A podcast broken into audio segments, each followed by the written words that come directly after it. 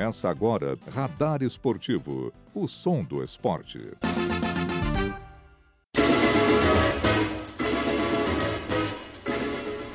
Muito boa tarde, ouvintes da UniFM 107.9. Agora são 2 e 7 da tarde e, são, e faz 22 graus em Santa Maria. Hoje é sexta-feira, 21 de outubro de 2022.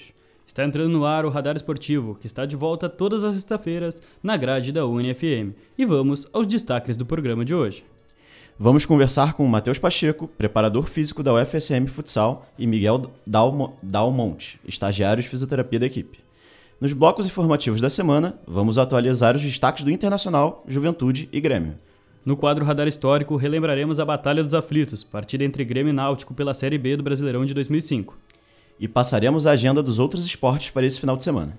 Tudo isso e muito mais a partir de agora no Radar Esportivo.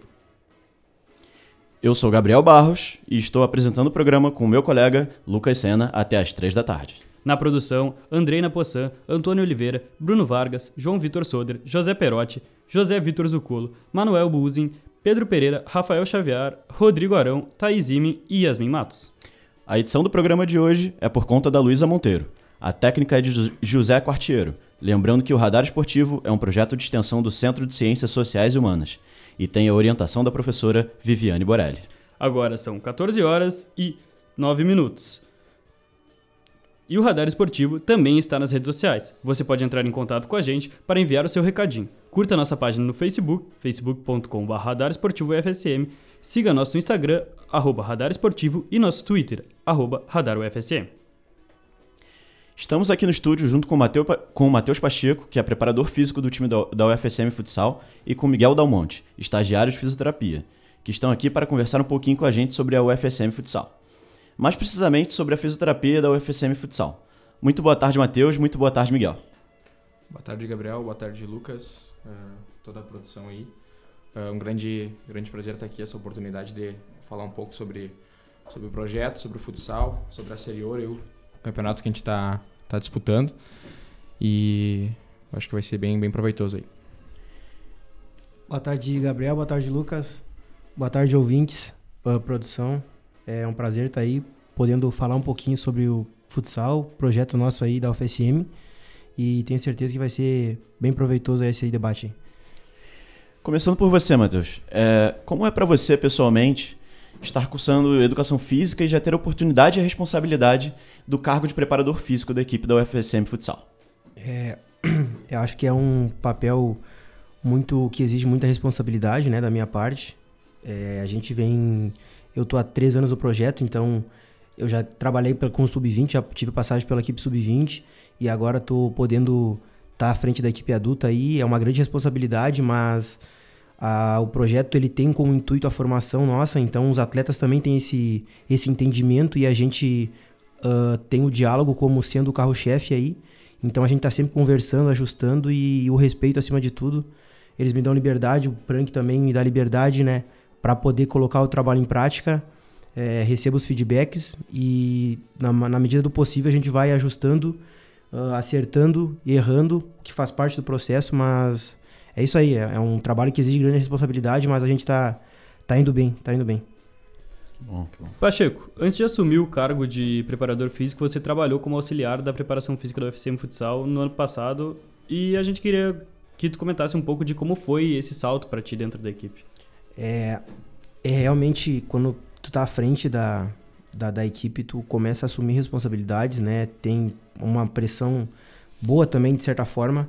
É, tu precisa ter ciência muito mais clara do que tu tá fazendo, né? Ano passado eu trabalhava muito mais também com o processo dos atletas que retornavam de lesão, né? Então era um trabalho ali fora das quadras. Uh, a gente tinha um, uma um trabalho um pouco diferente do que a gente faz agora. Hoje a gente trabalha com todo o quarteto, todo o elenco. Então a gente tem, eu tenho que cuidar de muitos atletas, né? Tem a ajuda dos meus auxiliares ali. A gente trabalha junto com a fisioterapia, mas é uma responsabilidade diferente, né? A gente uh, precisa assumir alguns riscos, mas a gente tem um tempo bom de trabalho, a gente tem tempo para fazer as coisas, então estamos caminhando bem aí. Temos, estamos com um índice baixo de lesão esse ano também, comparado com o ano passado, isso é muito bom, né? Ainda mais nessa fase final de mata-mata aí que a gente precisa de todo atleta 100%.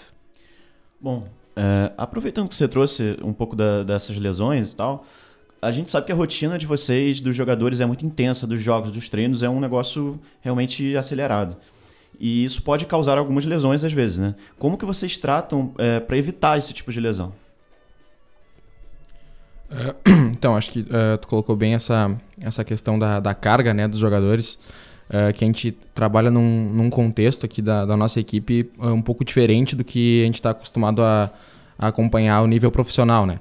Então, os nossos atletas, eles, a grande maioria deles trabalha ou estuda durante o dia e treina à noite, né? Então, isso acaba sendo uma, uma dificuldade que a gente tem junto da preparação física de controlar a carga de, de, treinamento deles, né? Então a gente sempre tenta levar em consideração esse contexto, passando a informação para o treinador ali, a gente uh, aplica um questionário pré-treino, onde a gente avalia ali a percepção uh, de dor do cara, do, do, do, atleta antes do jogo, antes do treino, a percepção do esforço que a preparação física coleta uh, após a, o treino, né? Então a gente faz um, um, score ali a partir disso, leva em consideração o estresse, a alimentação do dia, como é que foi, uh, o sono dele na noite anterior do treino.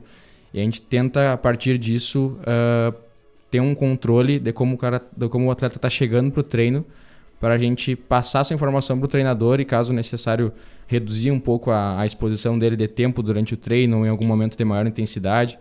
Então, é, a gente está sempre numa saia justa ali, tentando controlar, tentando ajustar essas cargas para diminuir uh, o risco de lesões, né? Além de, de, todo o processo de avaliação que a gente faz para a temporada para identificar fatores de risco específicos para as lesões que mais a gente encontra no futsal, né?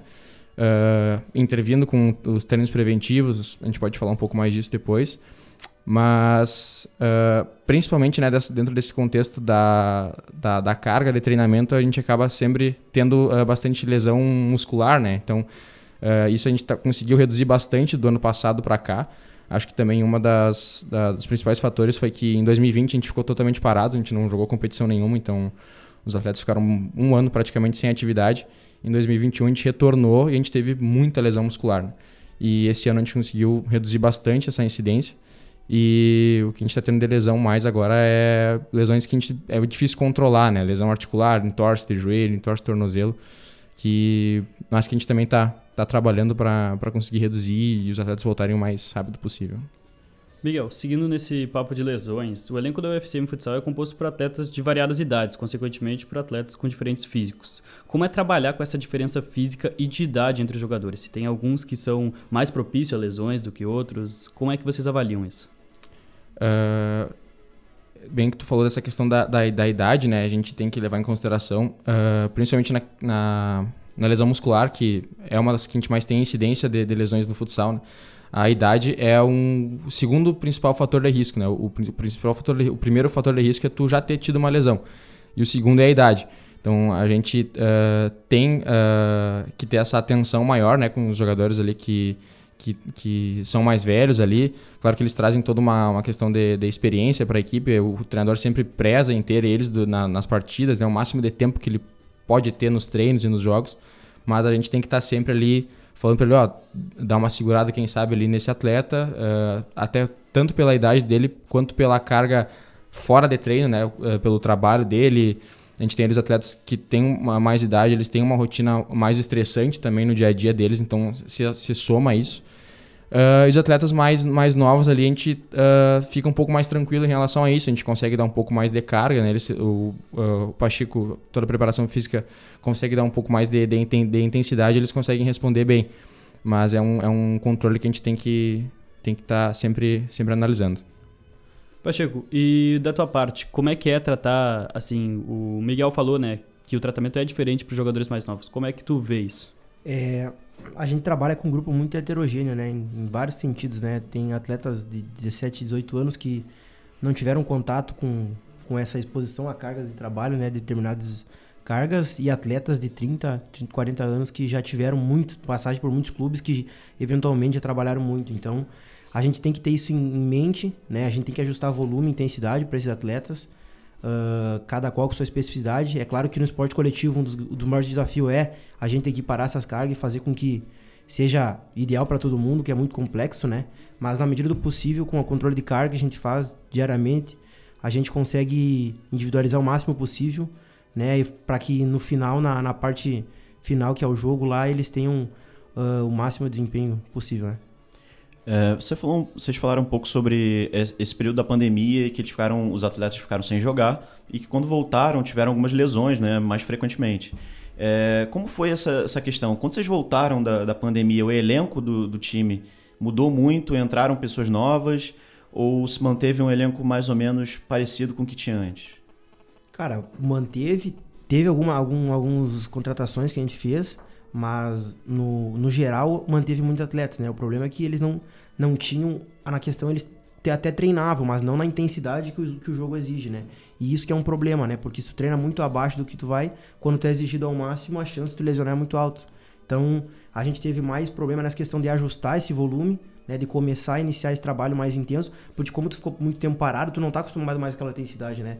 Teu corpo acaba destreinando. Então, até eles voltar esse, esse nível de treino intenso que a gente tem, a característica da equipe, foi um pouco mais... A gente teve que ter cuidado e, e infelizmente teve algumas lesões, né?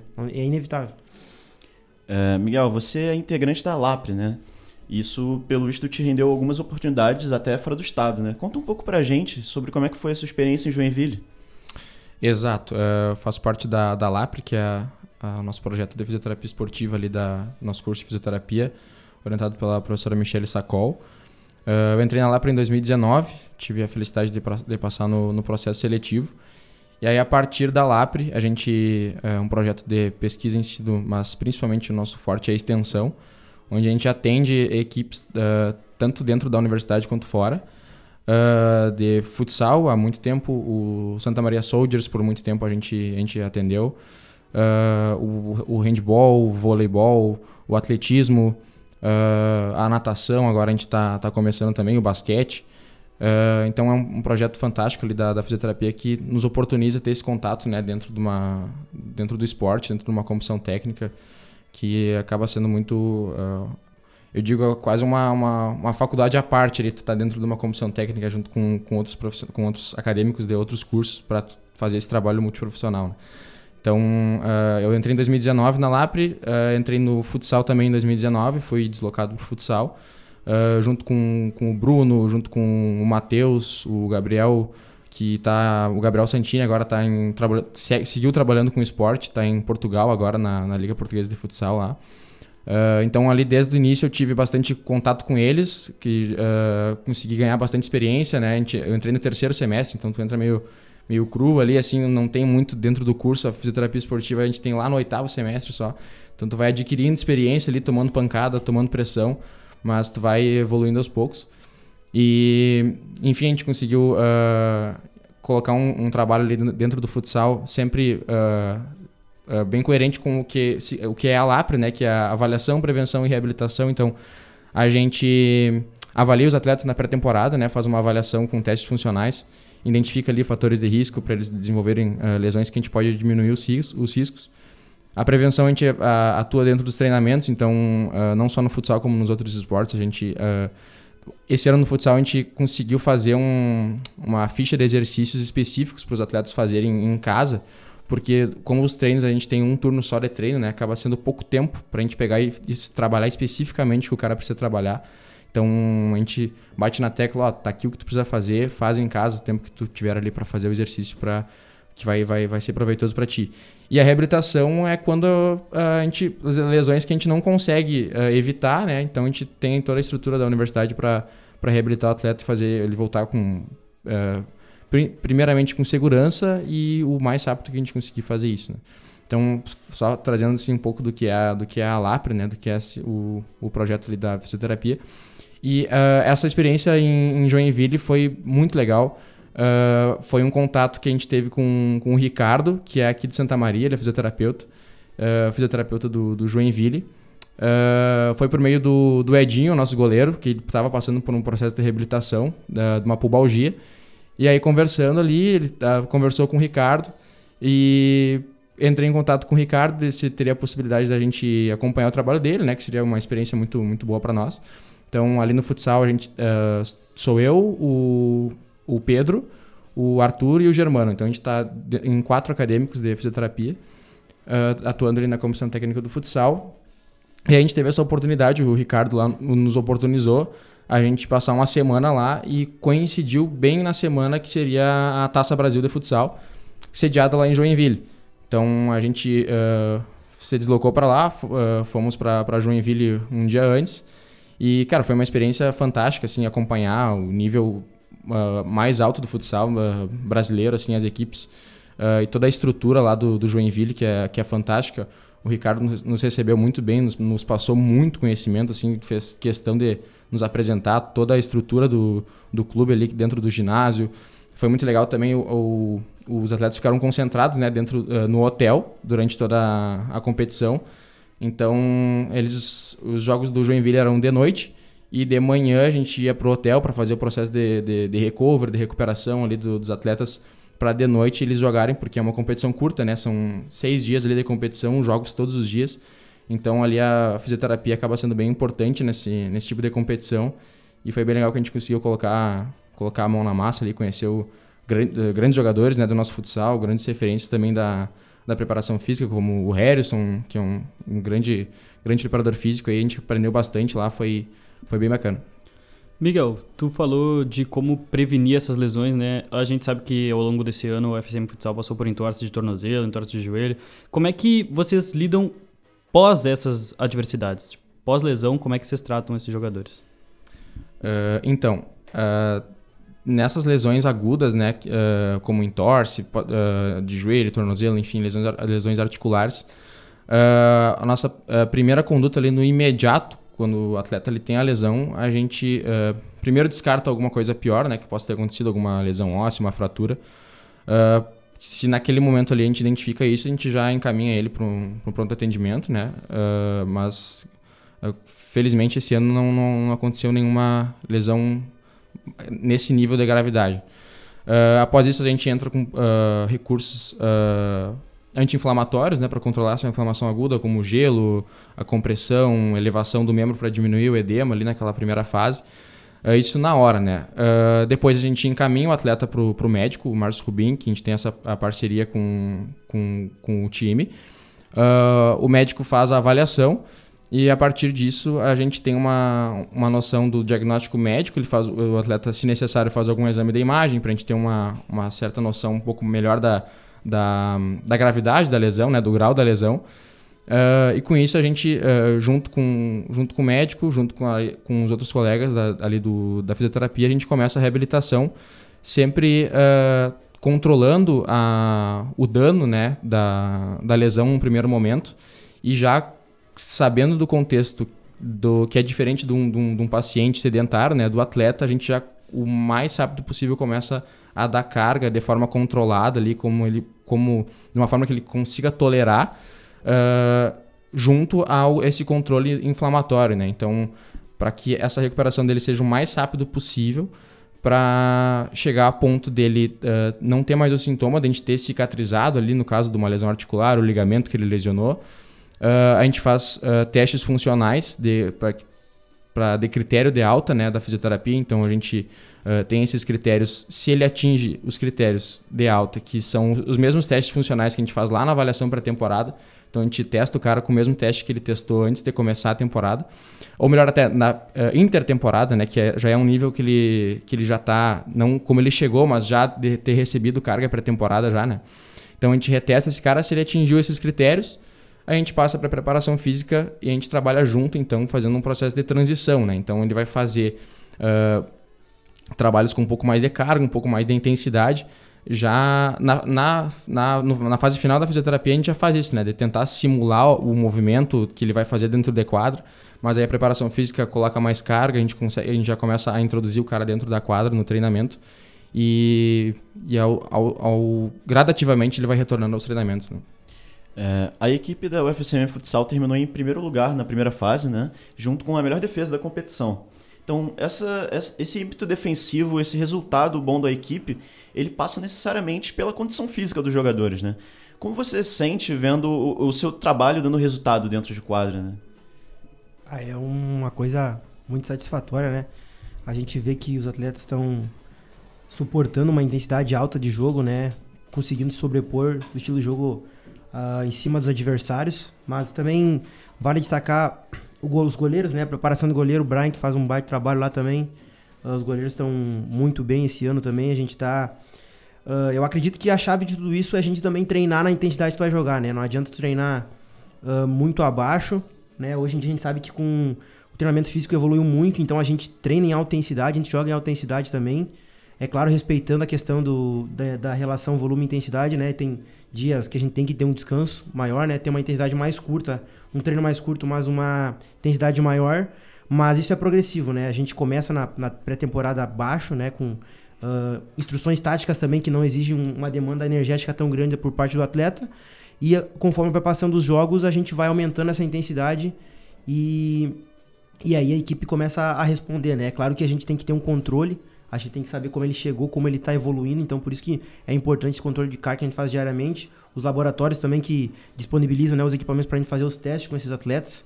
E os atletas ter esse, esse, essa compreensão de que é importante, né?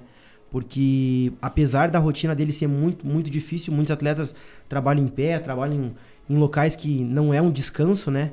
E de noite tem treino, e o treino normalmente é uma parte mais, é, é mais tarde, né? De 22, 21 e meia. Então eles precisam também ter essa carga física, né? Não.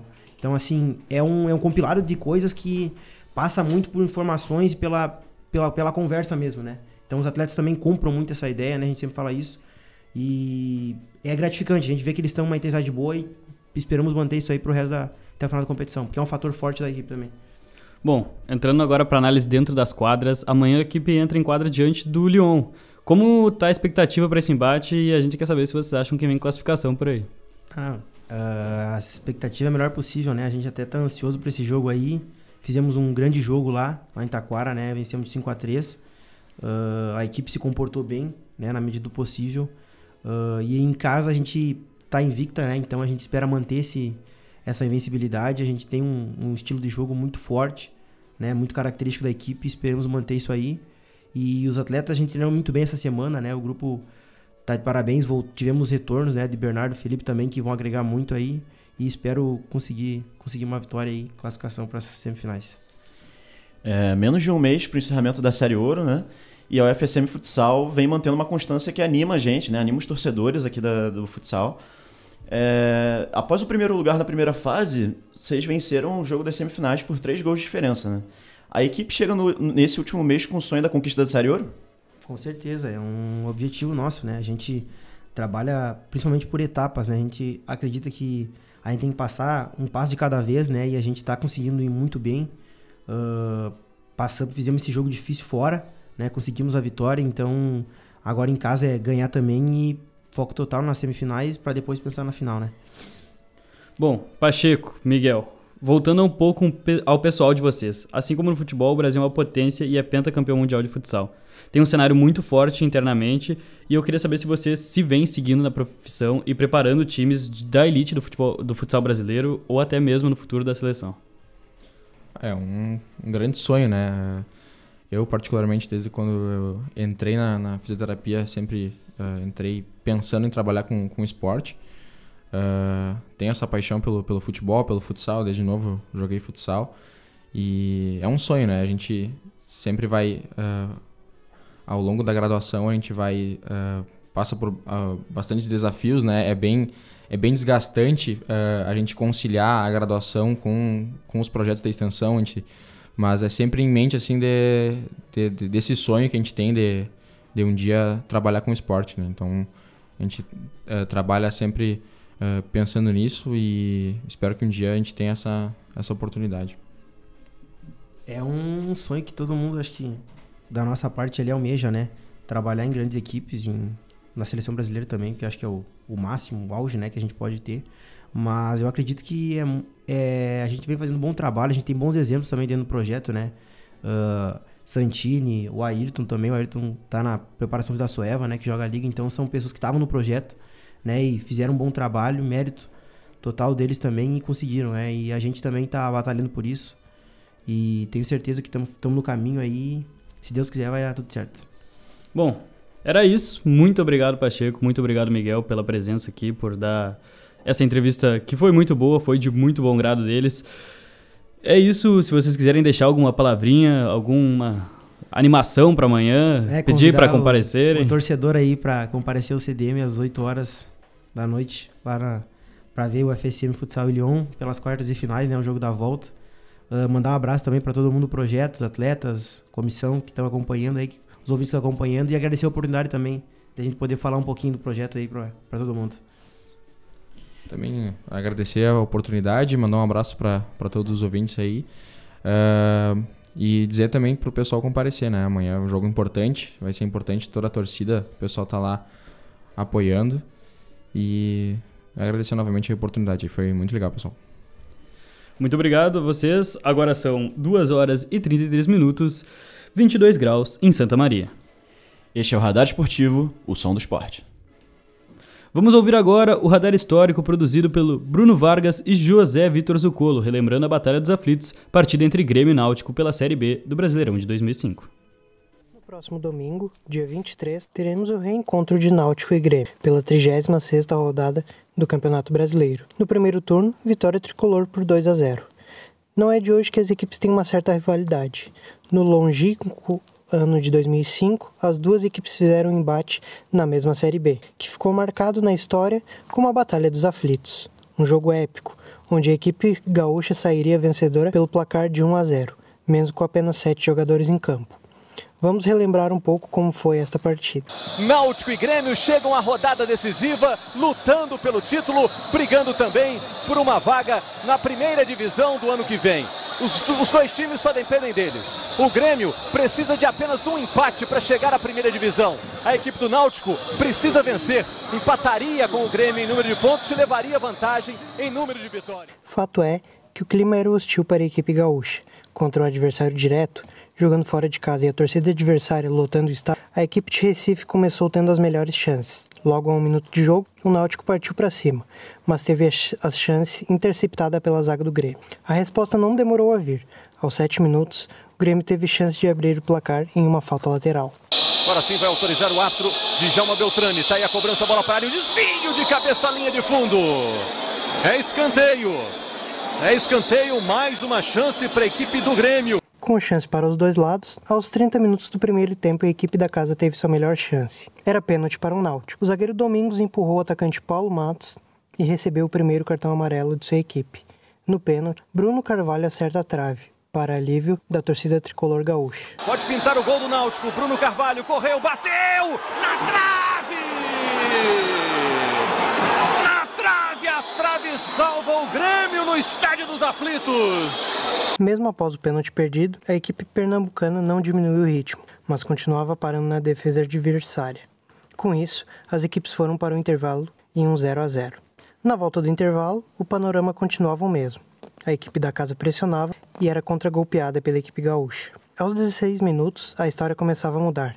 O garoto de apenas 17 anos, Anderson, entrava em campo pelo time do Grêmio, no lugar de Marcel. O Náutico não parava com sua pressão. O gol parecia questão de tempo. Inacreditável a chance que perdeu o Cook. Estava ali esperando uma oportunidade, como todo bom centroavante, sempre acreditando que a bola vai sobrar, mas bateu por cima do. Novamente aos 30 minutos, agora do segundo tempo, os nervos tomavam conta das duas equipes. O lateral Escalona colocou a mão na bola e, como já tinha amarelo, foi expulso de campo. Aos 34 minutos, o drama gremista aumentava. Pênalti para a equipe do Náutico, o segundo da partida, desta vez cometido pelo Meia Nunes. Nisto, a confusão estava armada. Jogadores do Grêmio partiram para cima do, do árbitro Djalma Beltrame e nisto outros dois jogadores foram expulsos. Patrício e Domingos. Outra vez o Náutico no campo de ataque, pressão total. Aí a bola para a área, pênalti! Pênalti marcado pelo árbitro, toque de mão do Nunes. O Sandro está indicando ali que Patrício foi expulso. Olha só a discussão. Está reclamando ali também o Anderson, o Pereira, o Lipatim, todo mundo cerca o árbitro. Ele está ali com o cartão na mão. Olha só, o árbitro pede a presença do policiamento, hein? E encarou ali o Lipatim. Nunes também foi expulso. Após mais de 20 minutos de parada e confusão, o jogo foi retomado. E agora, o Grêmio contava com apenas 7 jogadores em campo e um pênalti contra. Na cobrança, o zagueiro Ademar foi parado pelo goleiro Galato. Demora alguns segundos para bater. Lá vai o Ademar, correu, bateu! Galato! Galato faz a defesa, salva o Grêmio! O Náutico perde o segundo pênalti no jogo. No lance seguinte, a equipe gremista sai em contra-ataque com Anderson, que só é parado pelo zagueiro Batata, que já tinha amarelo e também foi expulso. Na cobrança, a inteligência de Anderson falou mais alto. Em cobrança curta, ele driblou dois defensores e na frente do goleiro não perdoou. Era o gol do alívio tricolor, que naquele momento contava com apenas sete jogadores em campo. Anderson entra na área, o Anderson pode levar para a perna direita, passou, gol!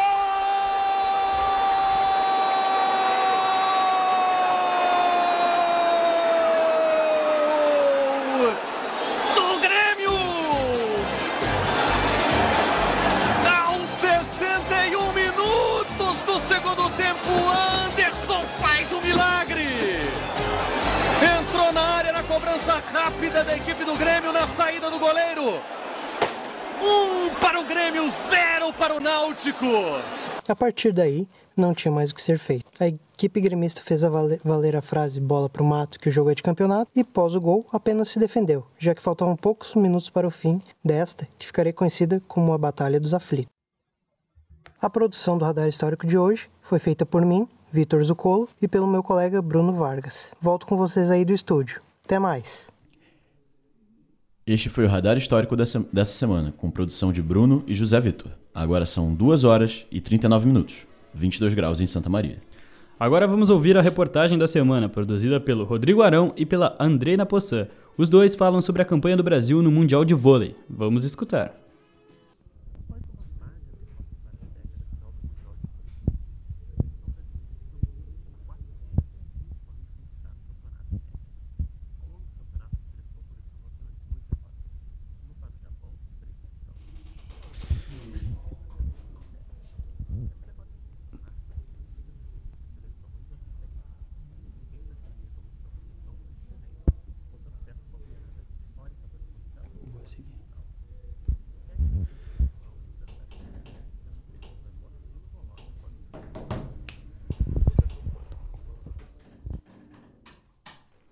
Bom, tivemos um probleminha com a reportagem. ah, em breve voltaremos com ela. Este é o Radar Esportivo, o som do esporte. Vamos agora com as notícias do informe gremista com o Manuel que está aqui no estúdio. Internacional, perdão, com o Manuel que está aqui no estúdio. Boa tarde, Lucas. Boa tarde, Gabriel. E boa tarde também a todos os nossos ouvintes aqui na UniFM. Vamos agora com as últimas notícias do Internacional. E para começar, vamos falar do time feminino colorado, que fez uma goleada nesse final de semana. No último domingo, dia 16 do 10, pelo Campeonato Gaúcho de Futebol Feminino, as gurias coloradas cravaram a bola na rede diversas vezes e ganharam de 14 a 0 da equipe feminina do Oriente.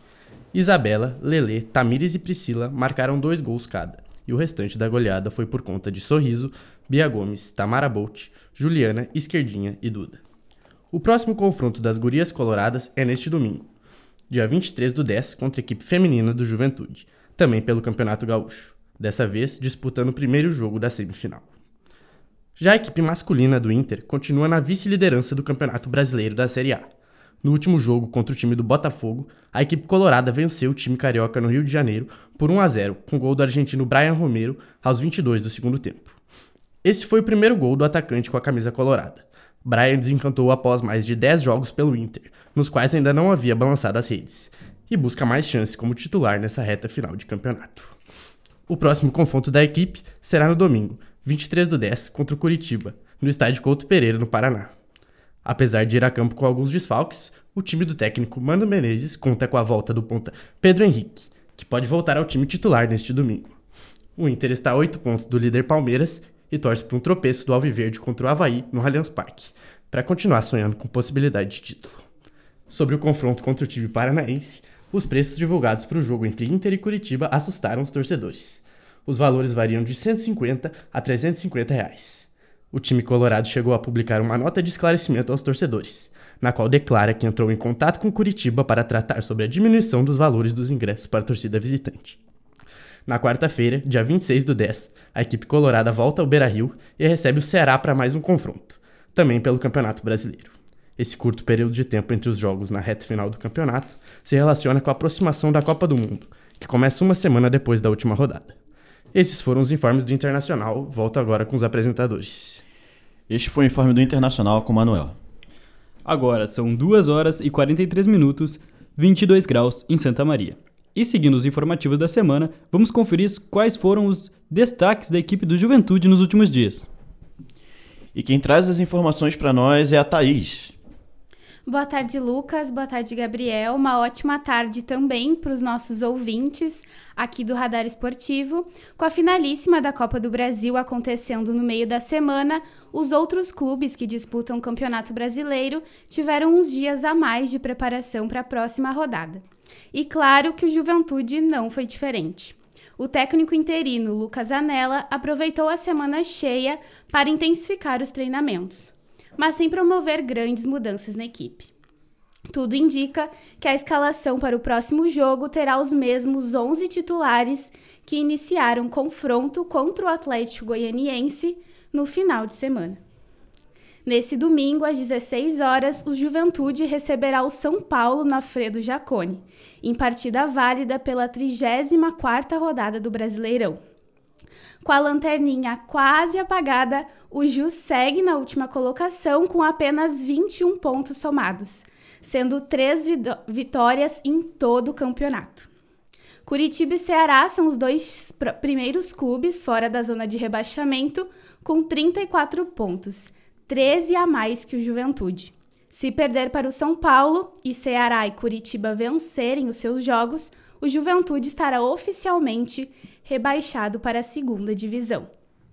A provável escalação do Alviverde para encarar o São Paulo deve ter Pegorari no gol, Paulo Henrique, Thalisson, Vitor Mendes e Rodrigo Soares atrás, Elton, Jadson e Chico no meio, e o trio de ataque com Capixaba, Rafinha e o paraguaio Pita.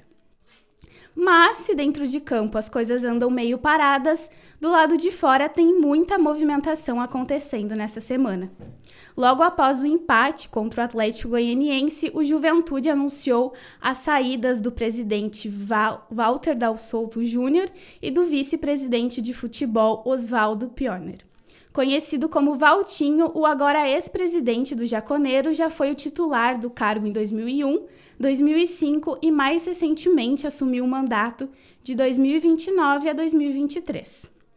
Mesmo com iminente rebaixamento no Brasileirão atual, Valtinho deixa a cadeira da dirigência como uma figura muito respeitada, tanto dentro do clube quanto pela torcida, sendo um dos grandes responsáveis pela ascensão do Alviverde da Série C até a Série A.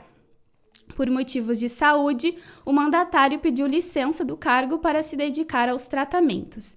Quem assume a presidência até o final de 2023 é o empresário Fábio Pisamiglio, que já foi apresentado oficialmente na última terça-feira.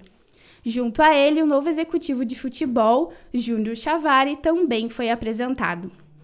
Quem deve ser anunciado nos próximos dias é o treinador Celso Rotti, grande conhecido dos torcedores gaúchos.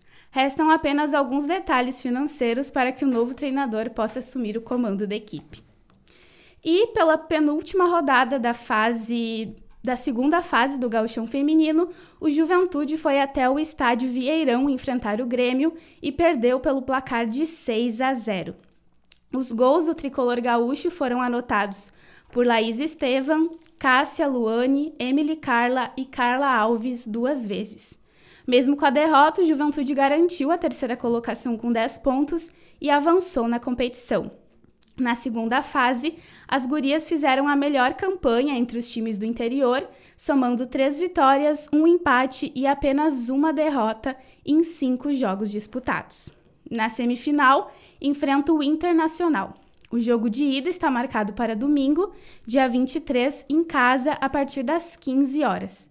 Já a partida de volta acontece no domingo seguinte, dia 29, no Sesc Protásio Alves. Destaque rápido também para o goleiro da equipe sub-17 que foi convocado para defender a camisa da seleção brasileira da categoria. Luiz Turrato foi um dos destaques do time na conquista recente do Campeonato Gaúcho Sub-17. Luiz irá compor o plantel da seleção que segue em preparação para a disputa do Sul-Americano 2023. Essas foram as principais informações do Juventude. Volto com os apresentadores. Este foi o informe da- do Juventude com a Thaís. Agora são 2 horas e 48 minutos, 22 graus em Santa Maria. E agora, finalizando os informes da semana, o Pedro Pereira separou para a gente as últimas notícias do Tricolor Gaúcho. Boa tarde, Lucas. Boa tarde, Gabriel. Boa tarde a todos os ouvintes do Radar Esportivo. No último sábado, o time de transição do Grêmio venceu o Gramadense por 3 a 0 e se classificou para as quartas de final da Copa FGF. Na quarta, a equipe enfrentou o Guarani de Venâncio Aires pela primeira partida dessa fase e largou na frente. O jogo da volta acontece neste sábado, às 3 da tarde, no CT Hélio Dourado, em Eldorado do Sul. Domingo foi dia de mais uma bela atuação das gurias gremistas. Contra o Juventude, elas não tomaram conhecimento e aplicaram uma goleada de 6 a 0. O destaque da partida ficou por conta da atacante Carla Alves, que entrou na segunda etapa e balançou a rede duas vezes. Após terminar como líder na primeira fase, o Grêmio enfrenta o Elite de Santo Ângelo pelas semifinais da competição. O primeiro jogo acontece neste domingo, às 3 da tarde.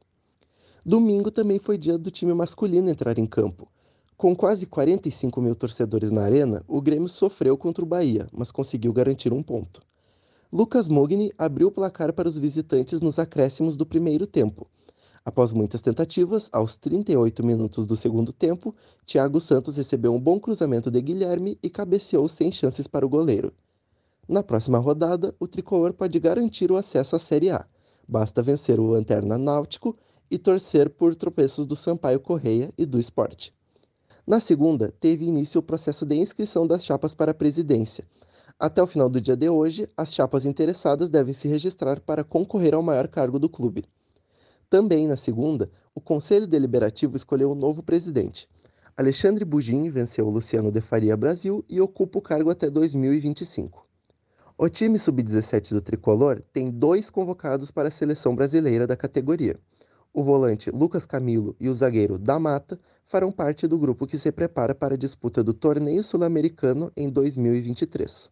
A equipe gremista joga logo mais, às 13h45, o segundo jogo das quartas de final do Brasileirão Sub-17, contra o Vasco em São Januário.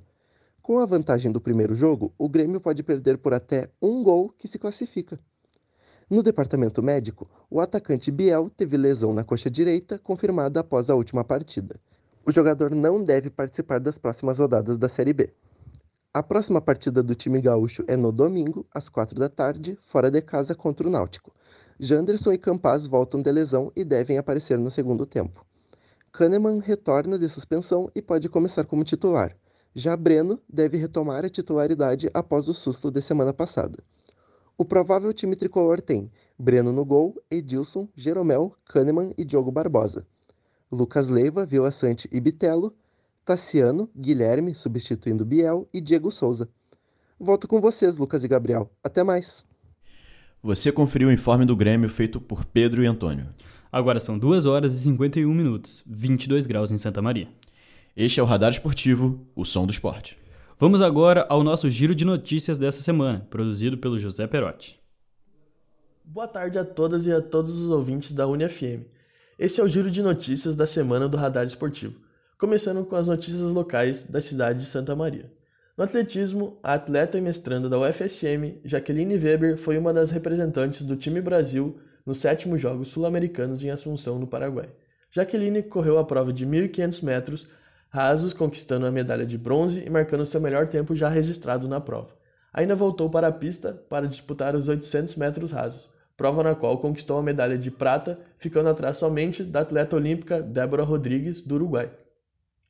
Durante essa semana, ocorreu mais uma rodada do GESMA, Jogos Escolares de Santa Maria, com algumas modalidades como o voleibol chegando à sua fase final nesta sexta-feira, que tem início às 13h30 no Centro Desportivo de Santa Maria. Nessa sexta-feira também começa a segunda etapa do estadual de handebol feminino. A equipe de Santa Maria, na categoria sub-16, disputa em Campo Bom contra adversários de Novo Hamburgo, Caxias do Sul, Porto Alegre e Torres. Já na categoria adulta, que tomará sede em São Pedro do Sul, o time de Santa Maria disputa as fases finais contra equipes de Bagé, Campo Bom e Uruguaiana. No resto do Brasil, essa semana foi marcada por decisões e momentos tensos. Na última quarta-feira foi decidida a final da Copa do Brasil, entre Flamengo e Corinthians.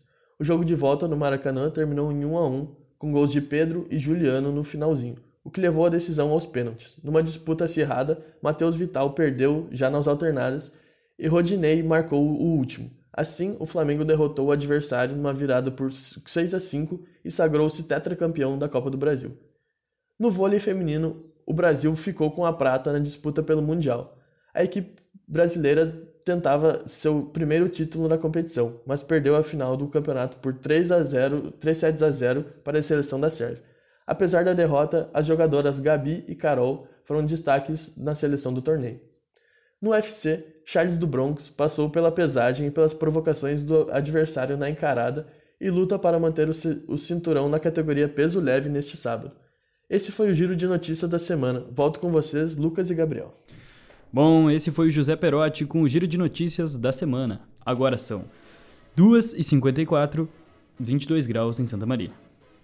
E já estamos nos encaminhando para o final do programa. Mas antes de nos despedirmos de vocês, vamos passar pela agenda dos outros esportes para este final de semana, que foi preparada pelo João Victor. Nós vamos passar agora o que ele andou anotando pra gente do que vai acontecer neste final de semana. Iniciando a agenda com porrada. No sábado, dia 22, acontece o UFC 280 nos Emirados Árabes Unidos. No card principal, Charles do Bronx representa o Brasil na disputa do cinturão do peso leve contra o, contra o russo Islam Makachev. O card principal inicia às 3 horas da tarde e dispõe de quatro lutas antes do evento de destaque. A luta do brasileiro está prevista para acontecer por volta das 5 e meia da tarde, do horário de Brasília. Nas preliminares, temos três brasileiros entrando no octógono.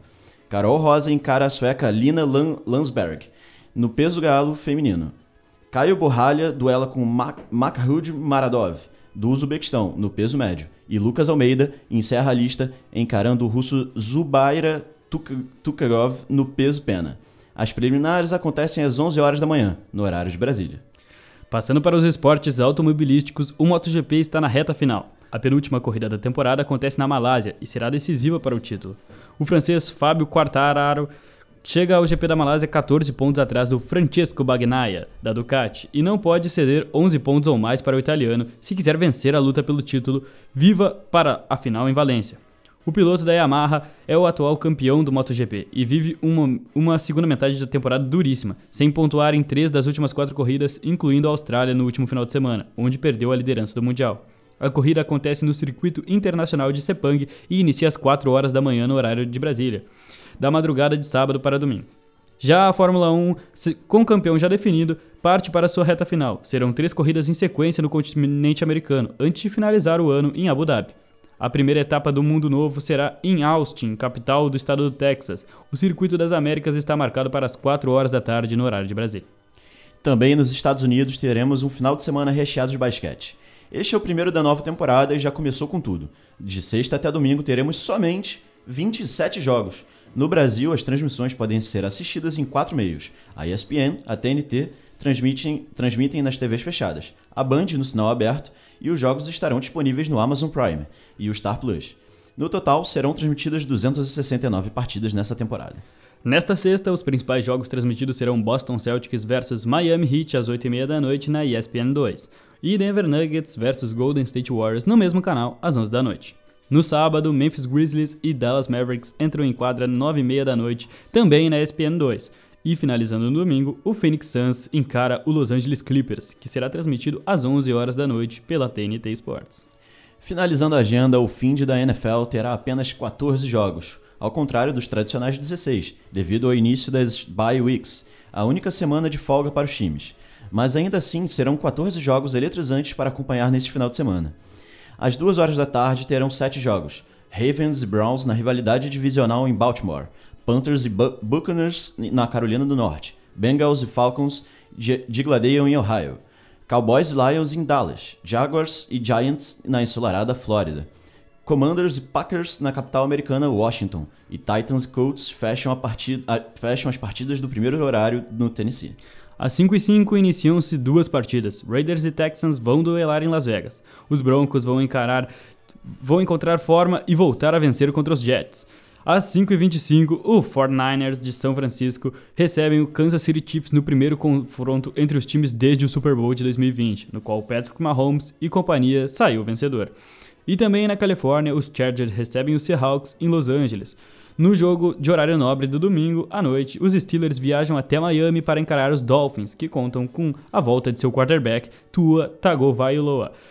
E finalmente, encerrando a rodada e a nossa agenda, na segunda à noite, dia 24, os Patriots recebem os Bears na Nova Inglaterra. Agora, 2 horas e 58 minutos. Este é o programa Radar Esportivo, o som do esporte. Na próxima semana voltaremos com mais informações. Na produção do programa de hoje, Andrei Napossan, Antônio Oliveira, Bruno Vargas, João Victor Soder, José Perotti, José Vitor Zucolo, Manuel Bussin, Pedro Pereira, Rafael Xavier, Rodrigo Arão, Thaís Imin e Yasmin Matos. Na apresentação, eu, Lucas Sena e meu colega Gabriel Barros. A edição foi feita por Luísa Monteiro e a técnica de José Quartiero. O Radar Esportivo é um projeto de extensão do Centro de Ciências Sociais e Humanas e tem a orientação da professora Viviana Borelli. O Radar Esportivo volta na próxima sexta. Até lá! Tchau. Radar Esportivo, o som do esporte.